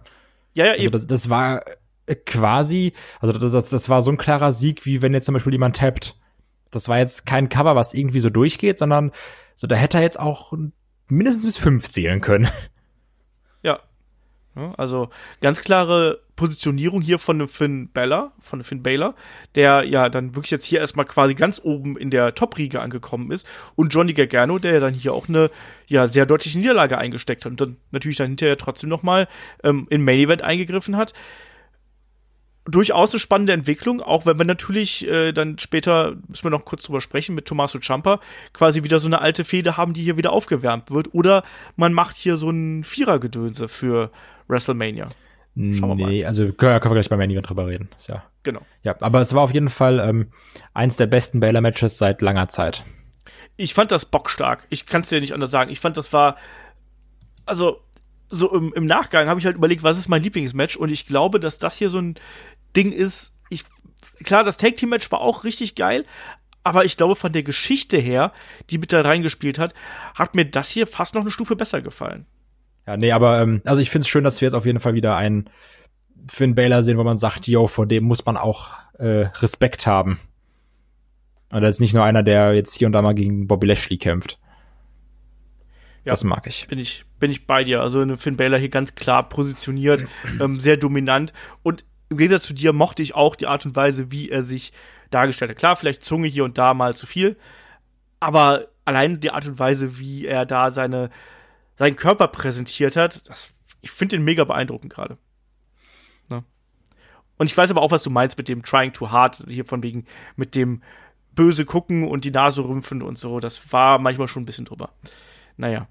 Ähm, nächstes Match. Wir haben als nächstes den Kampf um die NXT Women's Championship und natürlich da auch so ein bisschen, ja, äh, Vorgeschichte für das äh, WrestleMania-Match gegen äh, Charlotte ja hier. Wir haben äh, Championess äh, Rhea Ripley gegen Bianca Belair. Äh, die zwei wahrscheinlich körperlich dominantesten Frauen, die wir im NXT-Roster hier haben. Beide in den letzten Monaten und Wochen wirklich stark dargestellt worden. Rhea Ripley spätestens seit der Survivor Series bei jedem irgendwie auf dem Plan. Eine Bianca Belair seit dem Rumble irgendwo. Und wir haben Bianca schon häufiger in so großen Matches gesehen. Sie war schon häufiger in großen Titelmatches und hatte bis jetzt noch nicht so das große Standout-Ding dazwischen gehabt. Ähm, ich muss aber sagen, auch wenn das Match jetzt hier vielleicht nicht das beste Match auf der Card ist, das war trotzdem ein äh, sehr gutes Match und vor allen Dingen eine Bianca Belair hat mir hier gut gefallen und ich mochte generell das Zusammenspiel dieser beiden Athletinnen wirklich hier, weil wirklich diese beiden krassen Powerhouses ja eigentlich aufeinander getroffen sind. Und das mochte ich äh, echt gern. Ähm, wie hat dir es gefallen? Also ich ähm, finde, beide sind überragende Athletinnen, also und auch sehr gute Wrestlerinnen. Ähm, Gerade dafür, ich weiß gar nicht, wie, wie, wie alt eine Bianca Belair ist, aber eine Rhea Ripley ist ja super jung und ich glaube, eine Bianca Belair ist auch nicht wirklich alt. Ähm, also du siehst, glaube ich, hier ist, hier sind zwei Talente im Ring und ähm, aus dem man, aus von denen wir sicherlich noch sehr, sehr viel sehen werden. Ähm, das Match hatte halt nur das Problem, dass es eben nach dem Gargano Bella Match kam, was dann irgendwie 30 Minuten Emotionen waren, also Hardcore echte Gefühle.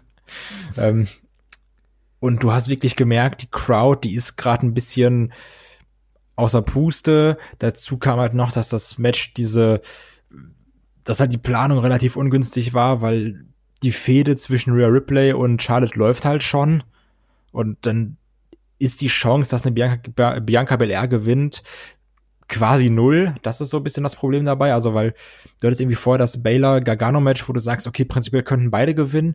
Und hier hattest du dann eben Rhea Ripley gegen Bianca Belair und du warst jetzt zu 99% sicher, ja gut, Ripley muss das Ding machen. Und ähm, das waren so ein bisschen die Probleme, mit dem, mit dem das Match kämpfen musste.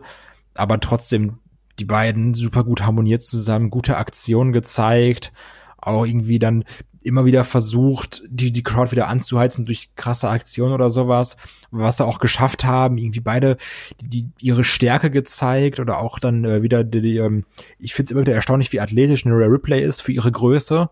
Ja. Also wie, so, wie, wie gut die sich bewegen kann und so, das sind so Kleinigkeiten, die mir dann auffallen. Zum Beispiel, wo sie dann irgendwann mal von draußen äh, in, den, in den Ring reingerollt ist und sich dann quasi so, die so reinspringt, die so, so reinspringt slidet.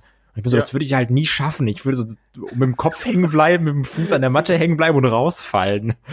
Und ähm, auch dieser Sprung von der äh, Bianca Belair nach draußen, also, also das war schon sehr gut. Die hatten einfach nur eine ungünstige Card, äh, Position auf der Card und das, das Booking war ungünstig. Ja, aber grundsätzlich muss ich sagen, dass die beiden hier trotzdem, wie du schon richtig gesagt hast, echt eine gute Leistung gezeigt haben.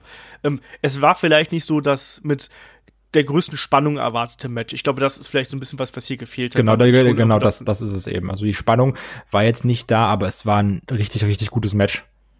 Ja.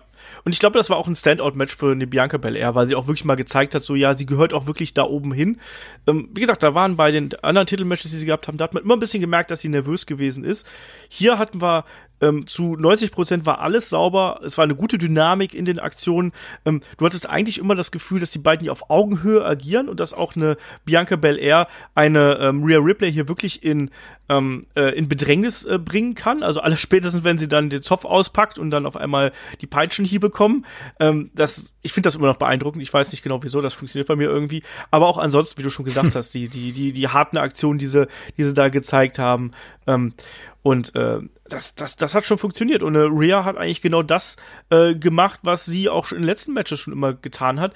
Ähm, sie hat mit der Härte immer wieder dagegen gehalten. Mit den, also die Chops von ihr, die sind ja auch äh, aller Ehren wert, muss man so zu sagen. Ähm, und das zum Ende hin eben, ja, die, äh, dieses, ich weiß gar nicht, wie ich es gerade nennen soll, weil das war schon so ein bisschen mir ein bisschen zu viel, dieses Gekraxel auf dem zweiten Seil. Ja, muss man so das, ganz blöd das Riptide sah ein bisschen doof aus. Der Riptide, die Riptide. Ja. Ja, das sah, das, sah, das sah nicht ganz so kraftvoll aus, wie wir das erwartet hätten. Auch dieses äh, Geplänkel vorher mit der Sunset Bomb ja, hat genau. mir nicht so mega gefallen, aber die beiden, was hier gesehen, die beiden haben sich wirklich bemüht, hier das äh, was Großes rauszuholen. Und klar, das war natürlich jetzt so auch von der Matchzeit her und von der Position her hat man gemerkt, auf dem Match liegt nicht unbedingt der allergrößte Fokus. Das war auch für die Zuschauer mal so ein bisschen da, dass sie ein bisschen verschnaufen konnten. Brauchten sie auch nach den äh, harten Matches, die wir davor gesehen haben.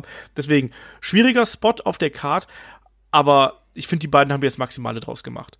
Punkt um Ende aus. Deswegen, aber äh, war dann nicht verwunderlich, dass dann eine ähm, ja Rhea Ripley hier wirklich ähm, das Ding, das Ding äh, gewonnen hat. Das war nicht verwunderlich. Und natürlich gab es da im äh, Anschluss dann auch noch die Attacke von einer äh, Charlotte Flair hinterrücks, ne? Und damit dann auch die, äh, ja, quasi die Bestätigung, dass wir die beiden hier bei äh, WrestleMania sehen werden. Es gab eine Natural Selection unter anderem und ein bisschen Posing natürlich und äh, eine Bianca Belair ist auch noch in die Ring, äh, Treppe hier reingeschleudert worden. Das hat dann eben schon ja, nochmal so ein bisschen Bock auf WrestleMania gemacht. Deswegen jetzt die Frage, ähm, was sagst du zu dem Match bis jetzt? Also Rhea Ripley gegen Charlotte Flair. Ist das für dich ein großes Damenmatch? Ähm, auch, dass wir jetzt hier quasi einen Charlotte haben, die den Rumble gewinnt und um den NXT-Titel antreten möchte? Ich weiß, also wir haben ja schon nach dem Rumble auch drüber gesprochen. Ich weiß noch nicht, was ich davon halten soll. Die Ansetzung Ripley gegen Charlotte finde ich gut. Also, und das ist auch irgendwie also das wird auch eine Rhea Ripley äh, sehr gut darstellen können und sowas. Ich hätte übrigens immer gedacht, dass Tony Storm diejenige ist, die jetzt das Rhea Ripley Treatment bekommt übrigens. Also ich hätte nie gedacht, dass es eine Ripley so durchsetzt, aber äh, finde ich sehr gut, weil sie ist fantastisch. Ähm, ja, ich habe also wie das jetzt mit dem mit dem Rumble ist, ob man das jetzt so gebraucht hätte oder ob einfach eine Charlotte auch so hätte sagen können, hier, ich will das Match bei NXT, ich weiß es nicht. Ähm, und ich würde es auch nicht gut finden, wenn eine Charlotte das Ding gewinnt. Aber da, also das ist so ein bisschen, ich weiß nicht, was ich davon halten soll. Ich freue mich auf das Match, das ist eine gute Ankündigung. Und allein dadurch, dass ich jetzt sage, ah, ich weiß nicht, wer gewinnt oder wie, wo hin und her, zeigt ja auch schon mal, dass eine gewisse Spannung drin ist. Also das ist also das, das Gegenteil stimmt. von dem äh, Bel Air Ripley Match, wo du sagst, yo, Ripley gewinnt. Deswegen, also da bin ich, ich bin da schon gespannt drauf, aber das, also das kann gut werden, das kann aber auch irgendwie booking-technisch nach hinten losgehen, wenn du jetzt sagst, ja, Charlotte macht jetzt ein paar Mal Natural Selection und dann gibt's ein äh, Figure Eight und dann tappt Replay aus. Ja, das, das hoffe ich eben nicht. Ich hoffe auch einfach, dass das hier vielleicht mal eine, eine einen Rumble-Sieg wird, der quasi in der Niederlage endet, weil das muss auch mal sein. Ähm, ich möchte, dass da Real Replay rausgeht. Dann das möchte, glaube ich, jeder. Sagen, ja, aber da kann, da kann man natürlich immer noch sagen, so, ja, äh, ne, äh, äh ist vielleicht jetzt ein bisschen overpushed oder so, aber Charlotte hat ja, ist eigentlich nicht nötig, dass sie jetzt hier den, den Titel bei WrestleMania gewinnt. Nee. Deswegen dann lieber das Spotlight auf die ähm, junge, aufstrebende Rhea Ripley und dann kann man eben danach weitersehen. Aber ich bin, also ich, ich mag die, die, diese Fehde bis jetzt ganz gern. Ich bin nicht 100% into it, um es mal so zu sagen. Aber ich glaube, das Match wird einiges rausreißen können, weil das sind zwei Top-Athletinnen, die sind, also auch von der Physis her, bringen die eigentlich alles mit, dass das ein richtig gutes Ding wird. Und äh, wenn da jetzt noch ein bisschen mehr Hass mit ins Spiel kommt, wie wir es jetzt dann auch ähm, gesehen haben, ich glaube, dann kann das ein richtig schönes äh, Match werden. So, Machen wir weiter, weil es waren ja auch diesmal sechs Matches auf der Karte, nicht nur äh, vier oder fünf wie sonst immer. Ähm, wir haben danach das Match um die NXT Tag Team Championship. Ähm, auf der einen Seite haben wir äh, die Gewinner des äh, Dusty Classics hier, die Broserweights, Pete Dunn und Matt Riddle. Auf der anderen Seite haben wir natürlich Bobby Fish und Kyle O'Reilly, äh, die Undisputed Era, die Champions. Und ich muss dich jetzt erstmal fragen, also grundsätzlich die Vignetten im Vorfeld, die waren ja super witzig von den Broserweights und so und die passen ja irgendwie gar nicht zusammen, aber irgendwie sind sie trotzdem mega unterhaltsam. Ähm, aber die entscheidende Frage ist natürlich hier, ähm, How much fish could boy fish fry? Boy fish could fry fish. Das ist die Frage. genau, das ist die Frage. Ich hab grad, wollte gerade einatmen und habe mich gerade gefragt, ob ich das äh, in einem Rutsch hinkriege. Wie fandest du diese Sache? Ich fand es ja wieder super witzig, dass die auch hier dieses ähm, Browser, Browser Wait Mobil da mitbringen konnten mit der mit der Trophy drauf und sowas. Das war ja schon super witzig. Aber fandest du, das war mit diesem Slogan nicht ein bisschen viel? Ja, na, also ich habe mich auch gefragt, ob es beim ersten Mal, ob es bei NXT gemacht haben, wirklich gewollt war oder ob sie einfach gesagt haben, okay, es war witzig, jetzt machen wir ein Shirt draus. Ähm, also die haben es halt schon gut gemacht, ne? Und ich, ich fand es auch witzig, mal mit diesem, dass es dann natürlich auch das wie so bei Karaoke gab, dass auch noch der Fisch da drauf war und dann irgendwann auch noch äh, Bobby Fish da auf diesem also mit seinem Kopf auf diesem Fisch drauf. Also ja, natürlich ist witzig. Das ist aber auch dieser Matt Riddle Humor, den ich eigentlich ganz lustig finde, weil es so doof ist.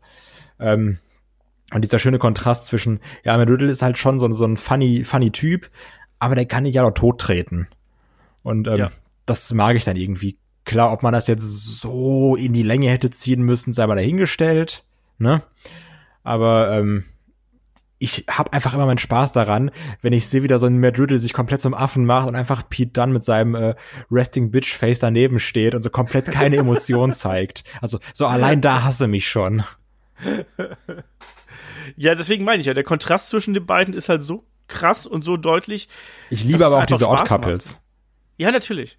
Und das hat, damit hat man hier auch im Match sehr gut gespielt, wie ich finde. Ne? Da ist ja häufiger was daneben gegangen, auch kurz vor Schluss dann nochmal irgendwo, wo der, wo der, wo der Spear daneben gegangen ist und sowas. Und man hat ja die ganze Zeit damit gespielt, dass die beiden ja auseinanderbrechen könnten, aber es ist ja nicht gekommen. Und ähm, stattdessen kam es genau andersrum, aber wir fangen mal besser von vorne hier an. Ähm, also grundsätzlich erstmal wieder Tag Team Matches bei NXT immer geil, oder? Wirklich fantastisch. Also ähm, zwei Sachen. Zum einen, äh, ich, also was echt ein Dream Match von mir ist, ist, dass ich irgendwann mal sehen könnte, Matt Riddle gegen Kyle O'Reilly in einem Ambition Match. Das würde ich unfassbar gerne sehen. Ähm, und zum anderen, ich finde, man vergisst immer wieder, also also generell, wie, wie gut äh, Fish und O'Reilly zusammen sind, aber ich zumindest, oder vielleicht geht es auch vielen anderen so, man vergisst immer, wie unfassbar gut ein Kyle O'Reilly ist. Also der hat auch hier wieder so Aktionen gezeigt. Ich finde, der ist ein fantastischer Wrestler. Ja.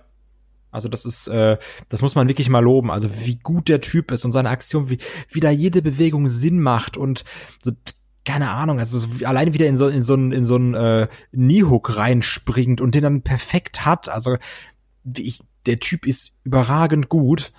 Ähm, ja, und an sich zum Match, kein, also ich mag das einfach. Ich habe alles daran geliebt, so, egal wie es war, so egal ob gerade irgendwie dann mit Fish oder dann mit O'Reilly oder äh, Riddle mit Fish oder Riddle mit O'Reilly im Ring war, die hatten alle Chemie miteinander. Du hast immer wieder gute Aktionen gezeigt, irgendwie drin ist was passiert, dann ist draußen was Interessantes passiert, zum Beispiel, wo dann ähm, Pete Dunne auf die Finger von Fish gesprungen ist und dann aber dann ähm, gegen den Ringpfosten getreten hat. Also so das war nie langweilig, das Match, fand ich. Ja, und ich finde, man hat hier dann doch noch so die alten Tag-Team- Formeln irgendwo so ein bisschen bewahrt. Wir sprechen jetzt ja beispielsweise im Wochenend-Podcast, sprechen wir ja dann auch über äh, Tag-Team-Wrestling, über die Evolution des Tag-Team-Wrestlings. Ähm, und ich finde, hier hat man das ganz schön gesehen, dass man trotzdem noch obwohl man sehr, sehr modernes Match gehabt hat, immer noch die klassischen Elemente drin gehabt hat. Wir hatten doch immer dieses typische Isolieren eines Gegners und das Bearbeiten eines Körperteils, beispielsweise hier vom äh, Knie von einem Pete Dunn, äh, als er versucht hat, seinen Moonsault zu springen, wo die Attacke gekommen ist und wo es dann ja auch die Kniebars und äh, Attacken auf das Knie gegeben hat. Das hat man immer wieder gehabt. Und zugleich hat es dann aber auch immer wieder diese Phasen gehabt, wo einfach das Regelbuch zum Fenster rausgeworfen worden ist und dann einfach alle Chaos und alles total schnell hintereinander gewesen ist grundsätzlich merkt man hier einfach, was für ein geiles Tag-Team auch die Undisputed Era ist. Ne, Red ja, Dragon, nenn, sie so. wie du willst. Ähm, ich finde, die geben der Tag-Team-Division von NXT so viel, weil eigentlich ohne die, klar, du könntest jetzt immer irgendwie so vier talentierte Leute reinschmeißen, die würden immer irgendwas Unterhaltsames abliefern, aber die bringen eben noch mal oft eine Geschichte mit rein. Und das sind eben auch die Kleinigkeiten, wie du schon gesagt hast. Mal die, die eine Geschichte hier mit auf Fuß, Fuß treten, mal die andere Geschichte, dass auch einen, ähm, die innerhalb der Teams ja selber auch einfach schöne Geschichten erzählt werden. Das hat hier auch wieder super gut funktioniert, ähm, ähm, dass du einfach immer irgendwas gehabt hast, was wirklich deine Aufmerksamkeit auf sich gezogen hat. Und das mochte ich sehr gern und du hast vollkommen recht, auch gerade den äh, Kyle O'Reilly. der ist inzwischen echt ein absolut runder Wrestler geworden. Also ich mochte ihn ja früher auch nicht so besonders, aber inzwischen ist der echt äh, richtig gut. Und ähm, gerade auch hier das, das, das Finish, wo es dann hin und her und hin und her ging, ähm, und du auch wirklich ein paar Mal gedacht hast, oh, jetzt, jetzt machen es Undisputed Era doch, und oh, jetzt, jetzt brechen die Bruiserweights auseinander. Ja, das hattest du halt häufig.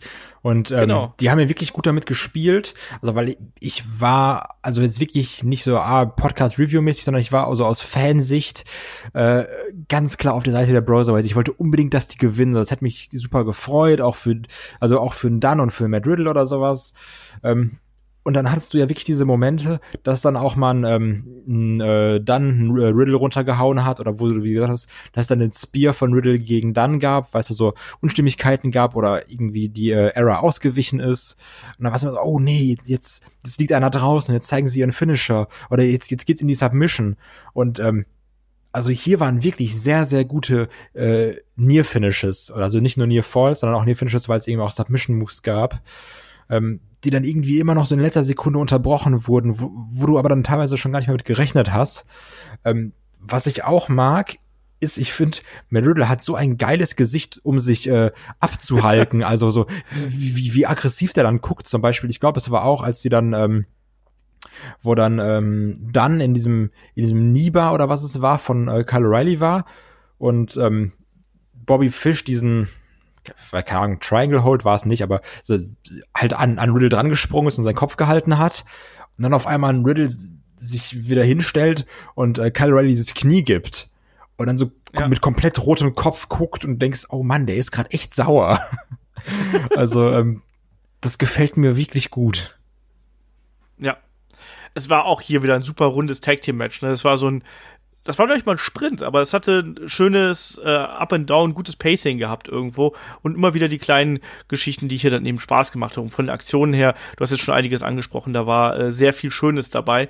Und äh, am Ende, wie wir gesagt haben, es gab den äh, Chasing the Dragon, es gab diesen mega riesen Nearfall nach dieser äh, Fehlkommunikation ähm, der, äh, der Browserweights und dann am Ende eben, ja, da wirklich auch diese Aktion, also ich habe es jetzt gelesen als der Bitter Bro to Sleep wurde es schon bezeichnet. Sowas liebe ich also, ja auch, ne, dass, dass die auch direkt sich so einen Namen geben für ihre, das, ich, ich liebe sowas.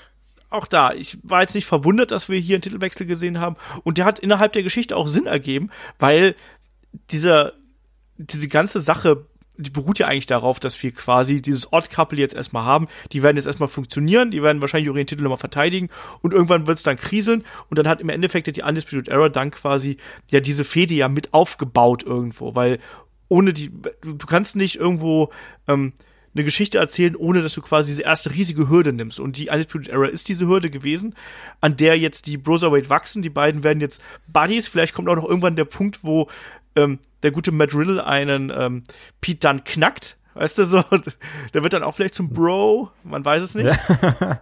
so, ne, auch einfach Pete dann mit seiner, mit seiner Fresse dann aber so eine, so eine Bro-Cap am Aufhaben oder sowas. So, allein für solche Momente bin ich schon ein großer Fan davon.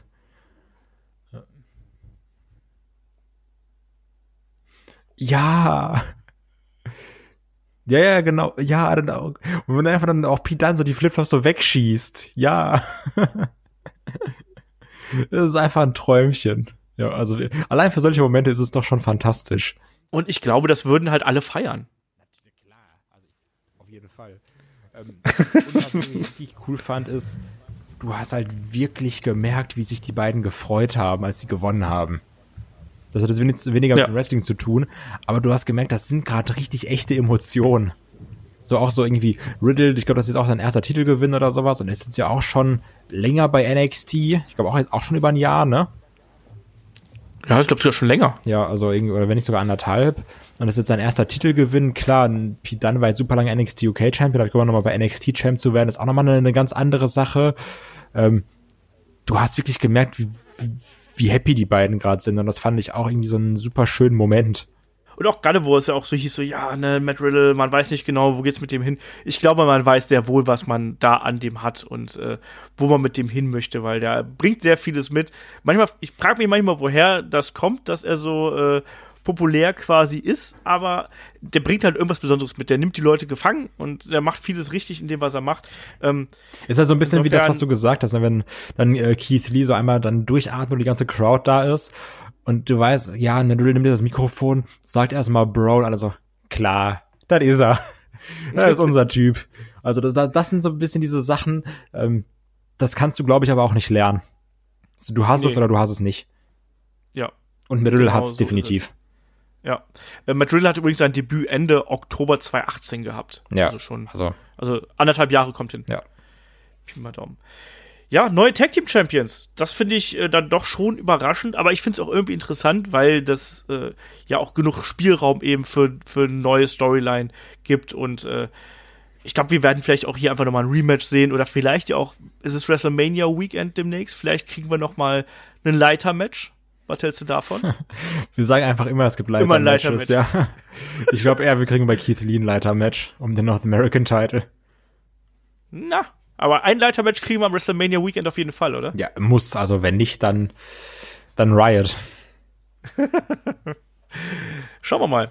Ähm, ja, und dann ist auch schon Main Event Time. Es geht natürlich dann um die NXT Championship und äh, da treffen natürlich Adam Cole und Tommaso Ciampa aufeinander. Tommaso Ciampa will Goldie zurück. Das war ja einer der großen Aufhänger hier der Geschichte bei Wargames. Hat äh, Ciampa einen Adam Cole noch durch die Tische befördert und jetzt äh, ist es dann eben soweit, dass er hier ja nach dem Gold äh, wieder greifen kann. Und ja, das war auch ein richtiger Klopper, das Match. Und du hast schon gesagt, da ging es heiß her. Ähm, Gerade gerade so ab der äh, am Schlussdrittel, würde ich jetzt mal sagen. Auch wieder so ein 33-Minuten-Match zwischen den beiden, was wir gesehen haben. Und ähm, was ich hier mochte, also abgesehen davon, dass äh, Champa offensichtlich einen glatzköpfigen Menschen in der ersten Reihe zum glücklichsten Menschen der Welt gemacht hat. Was ich sehr cool fand, da merkst du auch immer so, also ich finde, da merkst du, okay, das sind Leute aus den Indies. Das, ja. das lernst du da. das war schon, das war schon echt witzig. Ähm, also auch wie der Fan reagiert hat, war natürlich totale Ekstase. Ich weiß auch nicht genau, das, ich muss sagen, am Anfang fand ich es halt total schön, wie er sich gefreut hat. Und gegen Ende war es ein bisschen unangenehm. Ja, es war aber, du wirst halt von Champa auf die Glatze geküsst im Live-TV. hat schon was ich fand es halt so witzig am Anfang so, ah ja, der, der Typ, ey, der, der freut sich ja, der freut sich ja. Nee, jetzt, jetzt wird's zu viel. Ja. Oh, jetzt, jetzt wird's langsam unangenehm. Ah. Jetzt gucke ich was anderes. genau. Lieber den Bachelor, lieber den Bachelor. Ja, ist, ist besser, ist besser, ist weniger unangenehm. Ja. Genau. Ähm, ähm, zum Match, soll ich anfangen? Willst du anfangen? Ich habe nämlich mach, fang was. du an, komm. Okay. Was ich sehr geil fand, du hast am Anfang gemerkt, Champa ist wirklich konzentriert. Also das, das fing ja schon an, als dann äh, die Ansage kam, also wo jetzt ja dieses Boxer-Feeling immer haben mit gedimmtes Licht und Spotlight. Du hast wirklich gemerkt, so er guckt ja nicht in Adam Cole an, sondern er guckt wirklich nur Goldie an. Ähm, und wirklich in den ersten Minuten, da hat ja Adam Cole kein Land gesehen. So, egal was angesetzt wurde, Champa hat's gekontert und hat ihn nach Strich und Faden vermobbt. So, das, es ging ja gefühlt keine Aktion durch und wenn mal irgendwie eine Aktion durchging, gab es danach direkt wieder den Konter von Champa und er war gefühlt nicht ein, sondern jedes Mal zwei, drei Schritte voraus. Ähm, und das ging die ganze Zeit so, bis es dann diesen sehr ekelhaften Announce-Table-Spot gab. ja. Und ähm, von dem ich, sage ich dir, wie es ist, nicht weiß, was ich davon halten soll. Also, um es kurz zu erklären, es gab ja dann quasi einen äh, Wheelbarrel Suplex. Also es gab erstmal draußen einen kleinen äh, Brawl ähm, und äh, dann hat ein ähm, Adam Cole Tommaso Ciampa quasi äh, an, den, an den Beinen genommen und nach hinten geschleudert und Ciampa ist ja wirklich mit dem oberen Nacken, mit dem oberen Rücken ähm, auf die Kante des Kommentatorenpuls hier geprallt und das hat eigentlich auch die Geschichte natürlich dieses Matches vorgegeben, weil diese Nackenverletzung, die natürlich jetzt auch echt gewesen ist, muss man auch dazu sagen natürlich, ähm, die äh, hat dieses ganze Match äh, sehr, sehr stark geprägt. Und da muss ich aber auch sagen, das hat auch einen Jumper extrem gut verkauft. Ich fand diesen Spot, ich glaube, mir geht's äh, vielleicht nicht ganz so krass wie dir. Ich fand das halt gut und ich gehe auch davon aus, dass wenn jemand da in den Ring steigt, dass die sowas aushalten können. Trotzdem ist es natürlich dieses Spielen mit den Emotionen der Zuschauer und dadurch ist es natürlich schon grenzwertig. Wie hast du es empfunden in dem Augenblick? Ähm, ja, das sind immer diese Aktionen, wo du, ne, also, wo du sagst, ist er jetzt verletzt, ist er nicht verletzt? Zeigt der Ref ein X? Ist da was? Ist da nix? Ähm, Aber nichtsdestotrotz brauche ich eigentlich, also ja, es hat super krasse Emotionalität des Matches beigetragen, 100%ig. Also diese Aktion hat das Match, diese Aktion war das Match. Also ab da Ja. war ja alles anders, aber ich weiß nicht, ob ich zwingend brauche, dass ein Familienvater, der noch in einer sehr herzzerreißenden Doku erzählt, so ja, meine Finger waren komplett taub, ich bin jeden Tag mit Schmerzen aufgewacht. Ich weiß nicht, ob ich dann brauche, dass der so einen Move nimmt. So, ich muss es auch nicht haben, dass ein Daniel Bryan wieder Gott weiß, wie viele äh, Diving Headbutts springt. Und ich muss es auch nicht irgendwie haben, dass ein Edge immer mit dem Kopf voran in die Barrikade geworfen wird. Also, ja, natürlich, das hat das Match super krass gemacht, aber keine Ahnung, also ob man da irgendwie auch mal die Leute vor sich selber schützt und ja, es geht gut, aber so was ist, wenn das Ding halt nicht gut geht? Dafür sind es halt Profis, ne, so ein bisschen. Die müssen natürlich auch irgendwie versuchen, selber abzuschätzen, wie weit sie gehen können und was sie da eben bereit sind zu geben. Ich glaube, dass die Aktion vielleicht auch ein bisschen schlimmer aussieht, als sie tatsächlich ist. Keine Ahnung. Ich bin mir, ich kann diese, diese Wucht, die da auf den Nacken kommt, kann ich nicht 100% oder auf den Rücken kommt, kann ich nicht 100% nachvollziehen, muss ich ganz ehrlich sagen. Also, ja, schlimm, schmerzhaft, ja. Ich weiß aber nicht, ob das tatsächlich so eine Aktion ist, die dann so dramatisch ist, weil der, die Wucht ja quasi auf einer relativ breiten Fläche verteilt wird und du beispielsweise nicht das Stauchen hast. Was ja ganz oft so eine, so Probleme für Nackenverletzungen Sollen wir es einfach mal nachstellen? unbedingt. Du bist Champer, ich bin Cole und wir gucken einfach mal, was passiert. Ich bin ja kein Catcher, Mann. Ich versuche es ja nur ein bisschen zu äh, erklären. Natürlich, ja, ja, meine Vermutung ist- halt, dass es nicht ganz so schlimm ist, dadurch, dass es eben nicht gestaucht wird. Trotzdem, ja, es war eine heftige Aktion. Da geht's überhaupt nichts dran vorbei. Ähm, und wie du richtig gesagt hast, danach äh, hat ja wirklich dann das Match bestimmt, auch dadurch, dass ja diese Geschichte wirklich dann äh, immer wieder ähm, ja thematisiert worden ist. Und während vorher in Adam Cole immer im Hintertreffen gewesen ist, war es ab diesem Zeitpunkt wirklich immer genau andersrum, dass auch manche Aktionen ähm, haben nicht richtig funktioniert, was ich beispielsweise sehr mochte, dass ein äh, Tommaso Ciampa selbst bei einem Backslide hier das äh, diese Nackenverletzung schon verkauft hat, dass er sich da an den Nacken gehalten hat und dann du gesehen hast, so, oh, ne, vielleicht, wenn er gesund wäre, hätte der Backslide jetzt hier den Sieg bringen können, ähm, aber so hat er eben nicht die Kraft gehabt. Und selbst dann später, als er beispielsweise auch einen Air Raid Crash gezeigt hat vom zweiten Seil, was quasi ja noch so eins seiner Trademark separaten Finishing Moves irgendwo ist, ähm, da konnte er dann mit dem einen Arm nicht mal einhaken und so. Also für mich hat das, wie du auch schon richtig gesagt hast, diese Emotionalität und diese Intensität, die hat das hier für mich echt noch mal äh, auf eine andere Stufe gehoben. Ja, also na, Und, äh, natürlich. Also das hattest du ja auch. Ähm, ich glaube, es ist jetzt nicht schlimm, wenn wir ein bisschen springen, weil am Ende eh so viel passiert, dass man es, glaube ich, relativ schwierig chronologisch äh, wiedergeben kann. Ähm, es gab dann ja auch dieses, dass dann der Arm von Champa also sehr taub war, oder sprich der linke Arm gar nicht mehr zu gebrauchen war, wo er dann eben das äh, Crossface ansetzt und dann mit dem einen Arm greift und dann merkt er, gut, ich brauche halt zwei Arme dafür. Und dann holt er nicht den anderen Arm Genau. dazu, sondern er greift dann mit seinem funktionierenden Arm, den kaputten Arm, zieht den nach vorne und greift dann da. Und das sah so gut und auch so brutal aus. Hat auch so ein bisschen diese kranke Art von einem Champer gezeigt, so wie sehr er das Ding gewinnen will. Und ihm ist irgendwie alles egal, gerade Hauptsache er holt den Titel zurück. Ja, die Aktion hätte ich auch nochmal hervorgehoben. Die passt auch gut in diese Geschichte mit den, äh, mit dem verletzten Nacken und so. Und auch diese Taubheitssache, da hat, das hat man hier wirklich, hat man hier wirklich gut aufgegriffen. Dazwischen war es dann mal wieder so, da hat man es dann wieder auch mal so ein bisschen vergessen, gerade auch dann bei diesen schnellen Aktionen, wo wir auch wirklich dann ja gesehen haben, dass ähm, auch mal Lariats gezeigt worden sind, was ich hier sehr deutlich fand, dass, dass auch wirklich mal mehr von den Clotheslines gezeigt worden sind, auch gerade in Champa ja diverse Male äh, die Clotheslines hintereinander gezeigt hat. Generell, Champa kämpft als Babyface einfach deutlich anders als als Heel, oder? Fällt dir das auch auf? Spektakulärer, finde ich. Schneller auch ja, insgesamt. Also, ja, genau. Also so nicht so methodisch. ja, Ja, sondern Genau, das sagst du, glaube ich, ganz gut. Ja. Hm. Nee, aber generell, also die, die, die Schlussphase, ich würde mal sagen, die letzten zehn Minuten, die haben sich halt angefühlt wie ein einziger Sprint, oder? Ja, ist, jetzt ist natürlich die Frage, ähm, wie stehen wir zu diesem Sprint? also, weil, jetzt mal, also jetzt mal so Review-Kopf komplett ausgeschalten. Wenn er jetzt einfach das blind als Fan siehst, ist es, glaube ich, irre. Also, und du, du gehst ja vom Fernseher komplett nur noch ab, weil es ja so, so, so Stroboskop-Wrestling, weißt du, du kriegst nur noch Flash nach Flash nach Flash. Ähm, wie ist das von der Ringpsychologie her, Herr Bleich? Schwierig. Ja, schwierig, schwierig, schwierig. Es war natürlich am Ende wirklich ähm, äh, sehr hart an der Grenze noch. Dann, wenn du dann eben noch die Eingriffe hast, du hast dann eben noch den Ref-Bump, du hast dann noch mal einen Eingriff, du hast einen Turn am Ende irgendwo. Aber auch davor hast du einfach schon so extrem viel gehabt. Ich glaube auch, dass es dem Kampf vielleicht ganz gut getan hätte, wenn es fünf Minuten weniger gehabt hätte und vielleicht ähm, da noch ein bisschen konsequenter in der in der Geschichte gewesen wäre trotzdem hat es mir eben Spaß gemacht. Aber ich finde, das war eben nicht das beste Aufeinandertreffen dieser beiden, auch nicht das beste ähm, NXT Championship Match, was wir bis jetzt gesehen haben. Irgendwie hat mir, ich kann dir, ich kann es nicht 100% genau sagen, woran es lag, aber irgendwas hat mir gefehlt, dass ich hier 100% glücklich gewesen bin. Also, das war ein, ein gutes Match, das war ein intensives Match, ein starkes Match, aber da haben wir schon bessere Matches von beiden gesehen in meinen Augen. Ja, mein Problem war es, dass irgendwann so krasse Moves wie ein äh, Air Raid Crash auf ein Apron oder ein Panama Sunrise auf, auf, auf den äh, äh, auf, auf die Matten draußen. Ähm, ja.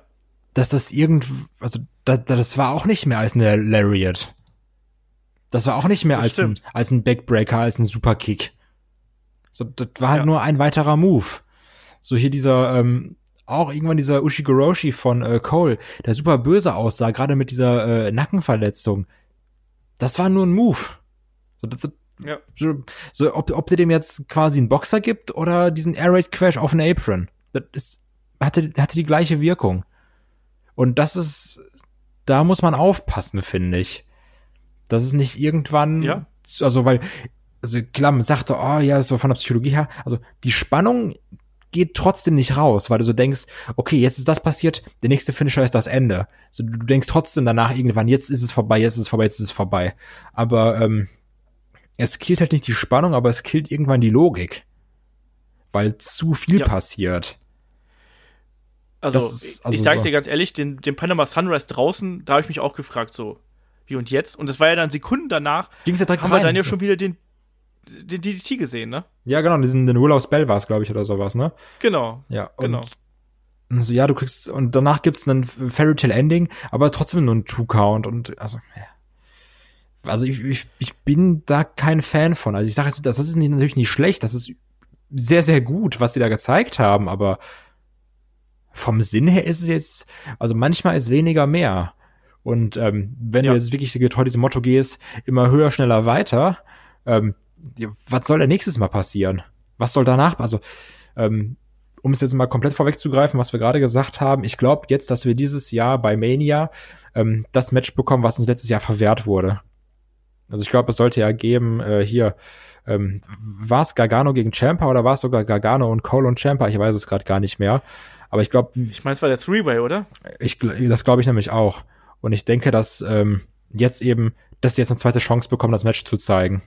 Weil letztes Jahr war es ja, glaube ich, kurz davor, dass sich dann äh, Champa verletzt hat. Ja. Und dass sie gesagt haben, hier, wir geben das euch nochmal die große Bühne, das Match zu zeigen, weil es ja auch ein Money-Match ist, ne, unabhängig davon. Nur die Frage Absolut. ist, was machen wir dann? Sehen wir dann sechsmal den DIY-Finisher und dann einen doppelten Panama Sunrise und einen Air Raid Crash mit beiden nach draußen durch den Tisch? Also. ja, muss man abwarten, ne? Ähm, ich, ich fand das Finish auch ehrlich gesagt ein bisschen antiklimatisch. Also dieses Eingreifen von der Undisputed Error habe ich mir noch gefallen lassen irgendwo. Einfach durch die Dominanz eines äh, Tommaso Ciampa. Aber dass dann auf einmal ein Gargano ja auftaucht und äh, ja erst den, den Gürtel reicht, dann den Gürtel wieder wegzieht und dann anschließend zuschlägt. Und das ist aber dann die eine Aktion, die hier das Finish bringt. Hm.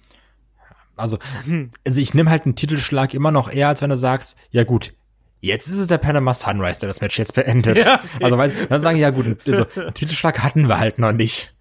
Ähm, das das ja. finde ich dann schon irgendwo passend, aber also ich, ich mag auch den Turn von Gargano sehr. Weil, ähm, Ja, mal gucken. Also, weil so, so Gargano Face kennen wir jetzt ja schon und so, ja, ist halt Rebel Hard, cool, viel Spaß damit. Ähm, und Champa ist jetzt ja so ein bisschen, der wird jetzt so, so, so natürlich gemocht, obwohl er eigentlich gar kein Face ist. Also der, der ist halt cool. Das, was in Rollins, glaube ich, gerne gewesen wäre.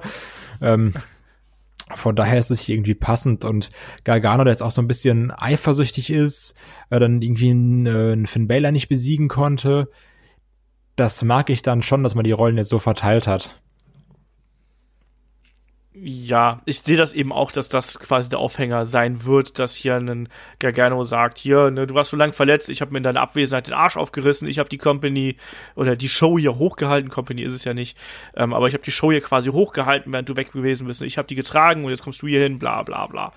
Ähm, Finde ich okay. Ich hoffe auch, ich, dass es wir nicht jetzt nochmal einen, äh, einen One-on-One zwischen den beiden bekommen, sondern dass wir wirklich dann auch eher in Richtung äh, Multiman äh, Main Event gehen, weil ich habe mich auch, also es ist immer toll, was die beiden machen, aber wir hatten eben auch äh, Champa gegen Gargano. Da möchte ich gern, dass die Matchserie, die die beiden gegeneinander hatten, die soll für sich stehen. Das ist ein bisschen so dann wie Kevin Owens und Sami Zayn, dass man sagt, ja, geht halt immer, aber muss ich jetzt auch nicht 15 Mal haben. Ja, irgendwie sowas, ne? Oder wie Star Wars. Ja, genau. also nee, also ich, ich habe da schon Bock auf ein äh, Three-Way. Das kann schon sehr gut werden. Ja, aber was machst du da mit Finn Bella? Der kämpft gegen Velveteen Dream. Nee. Doch. Nee. Der hat aber, der hat seinen Namen gesagt. Ja. Ja. Aber, aber eigentlich, wenn du Gargano besiegst und Gargano kommt in den, in den Three-Way, dann musst du doch daneben stehen und sagen, hallo, äh, ich hab dich doch gerade noch hier 1, 2, 3 äh, geteabagt. Aber ich will einen Baylor nicht drin haben. ja, also jetzt nicht, weil ich den nicht mag, aber ich, also, vorstellen. der, also, der passt da für mich nicht rein. Ja. Also ich finde, so Gargano, Cole Champa, das, das, das, ist so das, das, das Triforce von NXT. Und wenn du Finn Baylor da reinpackst, ist halt einfach nur so ein dummes Quadrat. Scheiß Quadrate, ey. Ja, so, nobody even likes you. was, was ist schon mal gut aus dem Quadrat geworden? Ja, geh ey. weg mit deinen 90-Grad-Winkeln, was willst du überhaupt? Ja. ne, also, also ich finde trotzdem, wenn, also ein Baylor passt in diese Paarung trotzdem nicht rein, meiner Meinung nach. Also jetzt ja. allein so vom, vom Namen her, nicht vom, was macht Sinn, wer hat gerade wen wie wo besiegt, sondern jetzt ganz an sich. Ja, von deinen Emotionen her. Ja. Sagst doch. Ja, oder findest du, der passt da jetzt ja. rein? Jetzt, wenn du jetzt mal nicht ja, von Logik her halt Sinn machen. Ja, das, das, ist nicht die Frage. Ja. Ach so, okay. Dann, dann wahrscheinlich nicht, nein. Aber schauen wir mal. Ich kann mit beiden leben. Es wird trotzdem so oder so wird es ein gutes Match. Ja, natürlich. Ich jetzt nicht so einen riesen Kopf. Immer Leather-Match raus. Ähm, genau, immer Leather-Match. ne? Das macht alles besser. Ähm, ja, auf jeden Fall haben wir hier einen, äh, ja, weiterhin NXT-Champion Adam Cole. Ähm, Undisputed Era behält zumindest noch den einen Gürtel, den sie haben. Und ähm, ja, damit geht äh, NXT Takeover Portland zu Ende. Und natürlich, wie immer hier am Ende, muss ich dir die Frage stellen. Ne? Wie war's mit Bananen und so? Ähm, ja, das ist eine gute Frage. Aber ich muss sagen, bananenmäßig. Oh, boah, ich würde schon sechseinhalb von acht würde ich schon geben. Sechseinhalb, sieben, irgendwo da so, sehe ich jetzt auf jeden ja. Fall.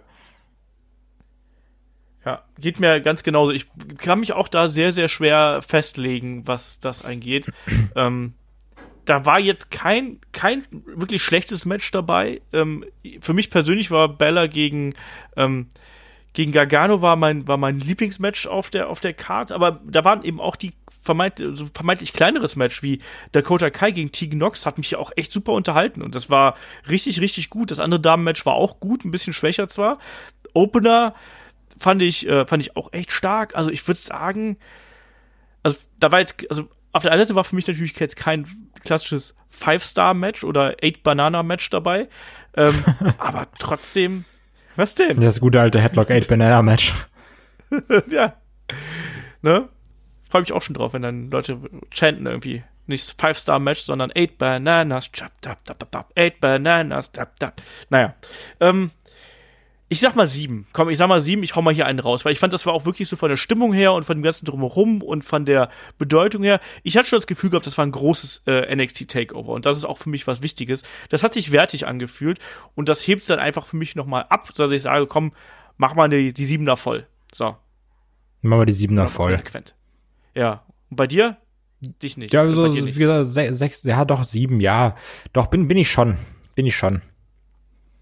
Nachdem ich dich jetzt so überredet habe. Naja, das ist halt immer schwierig. So. Und ich habe mir selber gesagt, wer äh, halb bewertet, der, der traut sich einfach noch nicht zu entscheiden. Deswegen.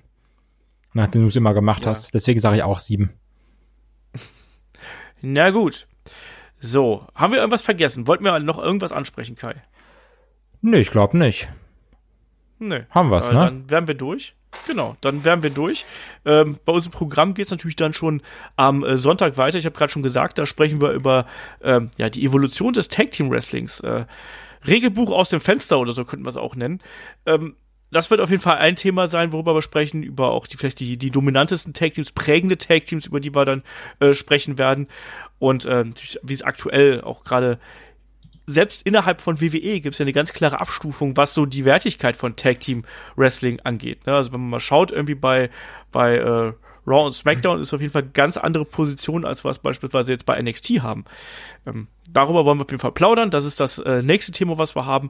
Und äh, was wir natürlich auch noch im Programm haben, ist, äh, wir haben äh, das Gastspiel natürlich bei Patreon und Steady. Wir haben das Match of the Week. Da werden Shaggy und ich einen alten Schatz ausgraben. Es geht nämlich zum SummerSlam 1990. Da sprechen wir über äh, Demolition gegen die Hart Foundation. Mal sowas ganz Klassisches. Und äh, Shaggy und der Markus haben auch wieder 2x5 am Start. Also ganz viel Kram, den ihr euch hier anhören könnt und wollt. Und äh, wenn ihr übrigens beim Karat seid, was übrigens auch schon jetzt sehr bald ist, Kai, ne? Karat darf man auch nicht vergessen. Jo, jetzt, Äh, jetzt geht's wieder los, ne? Live Wrestling. Jetzt ist wieder richtig äh, Action. Genau, du bist jetzt quasi diese Woche noch in Hamburg zugegen, richtig? Yes. Ja. Ich habe immer noch ein Ticket, was ich verkaufen muss. Will jemand ein Ticket haben? Ne, du musst auch Flagge zeigen, du musst das, das Headlock-Shirt dann diesmal auch tragen. Oder Ich wollte eigentlich oder je gehen. Ach so, okay. Bodypainting vielleicht auch. Ja, Bodypay, ich schreibe Headlock drauf. Ja, genau. Das offizielle Headlock Bodypainting, wer es haben möchte, soll es bitte schreiben. ähm, was ich aber eigentlich sagen wollte, ich rede wieder um Blödsinn heute. Ähm, was ich eigentlich sagen wollte, ähm, natürlich, wenn ihr beim, beim Karat seid, ne, dann ähm, ist es ja vielleicht auch ganz cool, ne? Also wir werden da mit unserer Headlock-Montur rumlaufen. Vielleicht äh, ein paar von euch haben unsere Headlock-Shirts schon, aber äh, wenn ihr da noch was Passendes haben wollt, ähm, gibt's unser, unsere Shirts natürlich dann auch bei SL Wrestling und auf unserer Homepage haben wir auch ähm, ja einen wunderschönen Gutscheincode, den ihr da einlösen könnt. Da bekommt ihr noch ein bisschen Rabatt dafür. Supporter bekommen eh Rabatt dafür. Aber ich fänd's irgendwie ganz geil, wenn wir so ein schönes Headlock-Gruppenfoto mal irgendwie machen könnten, oder? So mit, mit allen, die, die äh, in, in Montur sind. Alle, die die Trainingsklamotten anhaben. Vereinsfarben. Ja, genau. Ja, genau das. Das fände ich eigentlich mal ganz witzig und ähm, ihr werdet uns da eh rumrennen sehen. Also von daher, wenn ihr da Bock drauf habt, dann quatscht uns einfach an und dann machen wir da ein bisschen, äh, machen wir ein bisschen Fotos und so, solche Sachen. Das finde ich eigentlich ganz geil. Ja. Und trinken sehr viel Alkohol. Also ich und ihr Ja. und wir zusammen. Ja, und, Olaf nicht. Ihr, genau, Olaf nicht, weil Olaf muss fahren. Und ihr wisst, wenn ihr den Kai trefft, dann äh, gebt ihm ein Bier aus. Das ist auch äh, Pflicht übrigens. Das hat sich schon mehrfach äh, etabliert. Das ist einfach das Schönste. Also das ist das Beste an diesem Podcast. Der Podcast hat dich schon viele Märkchen, äh, hat ja schon viele Märkchen eingespart, so ein Ja. bisschen. Und mir dafür schon viele Promille beschert. Und manchen kleinen Kater vielleicht auch. Ja. Ach ja, das wird schön. Vier Tage Wrestling nonstop, mehr oder weniger. Ähm, Karat vom 6. bis zum 8. Ja. März? Ja. Ich glaube, ja, doch. Ich meine schon. Aber wie gesagt, ähm, hier bei Headlock jetzt auf jeden Fall weiter. Am Sonntag natürlich und auch ansonsten natürlich auf den Supporter-Kanälen. Und wenn ihr Bock habt, schickt uns gerne ein paar Fragen ein für die 300. Da freuen wir uns drüber. Dann haben wir noch was zu beschnacken. So, damit sind wir durch, Kai. Und ich sage äh, Dankeschön, dass du dabei warst. Sehr gerne. Ne? Ich sage Dankeschön, dass ihr da draußen uns allen zugehört habt, hier beim Quatschen, dass ihr ein bisschen Spaß daran habt, was wir hier machen. Und äh, in dem Sinne, äh, bis allerspätestens Sonntag ähm, oder vielleicht bei einem der anderen Formate von Headlock, dem Pro Wrestling Podcast. Macht's gut, bis dahin. Tschüss. Tschüss.